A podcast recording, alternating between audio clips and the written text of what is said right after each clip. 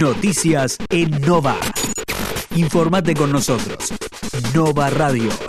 Las 10 noticias más importantes a esta hora. La primera. Murieron 348 personas y 23.718 fueron diagnosticadas con COVID en el país. Según el reporte diario que realiza el Ministerio de Salud de la Nación, desde el comienzo de la pandemia, el número de fallecidos asciende a 62.947. En Ciudad de Buenos Aires, durante la jornada del miércoles se registraron 2.585 nuevos contagios. La segunda. Fernández pidió a los gobernadores acompañamiento para hacer cumplir las restricciones. El presidente encabezó una segunda reunión con mandatarios provinciales y este miércoles participaron los de Buenos Aires, La Pampa, San Luis, Neuquén, Chubut, Tierra del Fuego, Río Negro, Santa Cruz, Mendoza, Córdoba, Santa Fe y el jefe de gobierno porteño. La tercera. El senador Esteban Bullrich confirmó que padece esclerosis lateral amiotrófica. Había comenzado con trastornos en el habla en los últimos meses y se sometió a innumerables estudios médicos para detectar el origen del problema. La cuarta. Docentes porteños cumplen el noveno día de paro e insisten que la presencialidad pone en peligro la salud.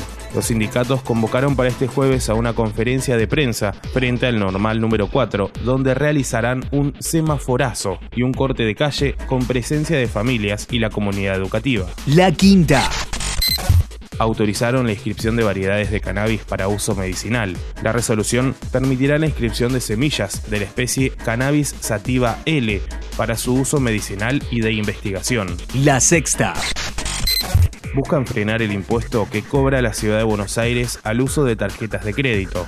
El encargado de la iniciativa es el legislador porteño del Frente de Todos, Juan Manuel Valdés, quien calificó de ilegítimo al impuesto aprobado en 2020 y busca apelar al fallo para que extienda su alcance a todos los habitantes de la ciudad. La séptima. Kisilov pidió solidaridad para bajar el número de contagios. El mensaje fue difundido en su cuenta de Twitter. Apunta a concientizar a las personas sobre la responsabilidad de los cuidados y advirtió que no podemos detener el tiempo, pero sí podemos frenar la velocidad de los contagios.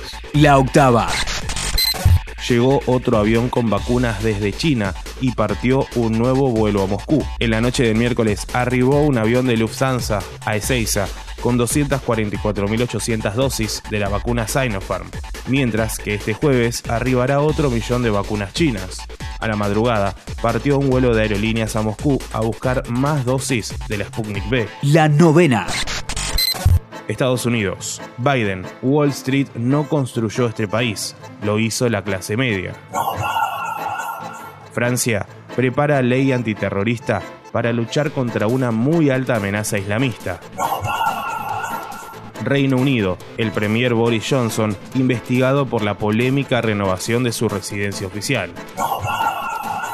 Rusia planea producir para junio 2.5 millones de dosis mensuales de una nueva vacuna.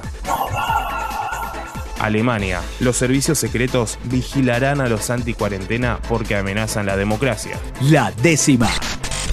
La región vivirá una nueva jornada con clima agradable, con una mañana fresca y una tarde templada. Recién se prevén lluvias y chaparrones para el próximo lunes, según información del Servicio Meteorológico Nacional.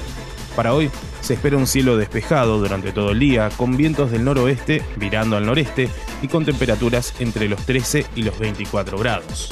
El viernes se anuncian condiciones meteorológicas similares, soleado y recién a la noche llegarían algunas nubes. Los vientos provendrán del norte y las temperaturas oscilarán entre los 13 y los 23 grados.